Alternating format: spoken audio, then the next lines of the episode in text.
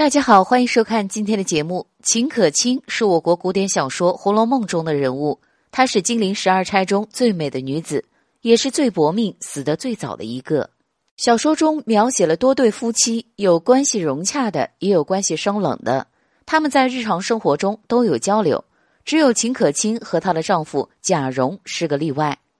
这两人虽说是夫妻，却自始至终没有说过一句话，这究竟是怎么回事呢？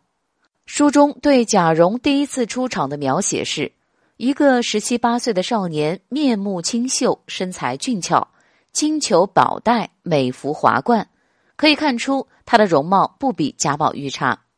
而秦可卿第一次出场就得到了贾母的颇高称赞，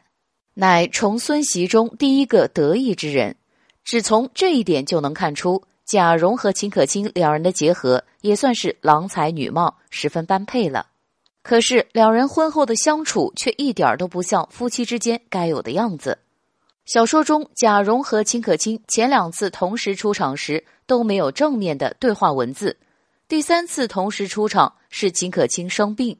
贾蓉引着王熙凤和贾宝玉去看望，明明妻子就在跟前，可他说话时却用了第三人称的他，两人之间还是没有任何交流。